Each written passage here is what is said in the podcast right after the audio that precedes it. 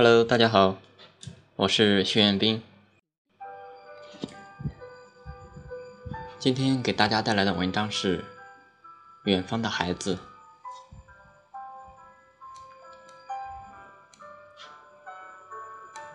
这两天天气很热，身体也出了点小问题。本以为自己用点土方法就可以好的，倒是没有恶化，却也不见好转。于是不得已还是请教我爸妈吧。其实很多时候这些小问题我都不情愿告诉他们的。出门在外，谁能没有个小毛病什么的？只是让他们为我担心，实在是不忍心。于是跟爸妈打了电话，说明了一下情况。我妈听了以为很严重，非要让我回家去看。其实每次打电话，我爸妈都很希望我回家，毕竟在外一个人总免不了受苦，但也没什么好的理由。这次可算逮到机会了。其实没什么事。倒是我妈大惊小怪的，把我还吓一跳。后来拍了照片给他们看，他们才断定不是什么大问题。然后嘱咐我去买什么药，当然免不了那句经常说的“吃饭注意些”。虽然不耐烦，但也已经习惯了。我猜想。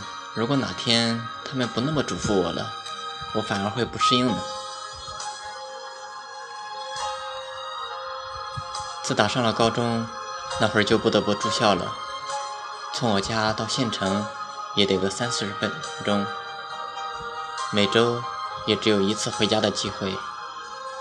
虽说一周时间不长，但在爸妈眼里，我始终还是个孩子，而且。高中以前，从来没有离家过这么久，哪怕是一天。于是，每周的中间一天也会抽时间来看看我。后来上了大学，离家的时间也由一周变为半年，路程也由半小时的自行车车程变成十小时的火车车程。临走之时之前，免不了一顿叮嘱，然后开始往我包里使劲往里面塞他们平时总是说不爱吃的食品。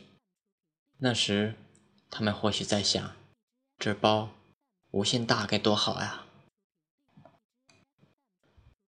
直到真的塞不进去了，他们才就此罢手，而我也只是站在一旁苦笑。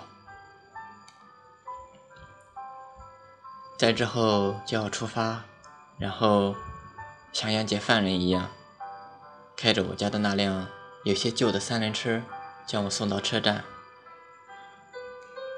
每次都是提前到的，所以每次也都会等一段时间。而这段时间也被我爸充分的利用起来，叮嘱我一番。由于我每次坐火车都是夜班车。所以送我的时候，也都是很晚了。夏天还好，开着车还有一些凉意。可冬天呢？那可是真凉呀！进了校园以后，也会保证每周通话一次的节奏。虽说有些像例行公事，但只是让他们知道我在外边很好，只是不想让他们担心。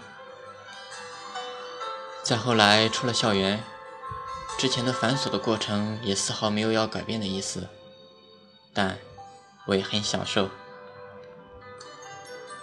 当我即将只能靠空吃空气为生时，他们总会毫不犹豫地将款汇到我的账户。当我的身体出了一点小小的问题时，他们也总会时时刻刻关注我的病情的发展，恨不得。就在我的身边，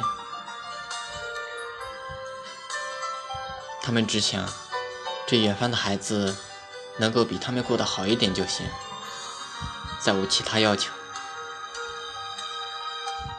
犹记得，当亲戚们和邻居们在他们面前夸赞我时，脸上得意的笑容。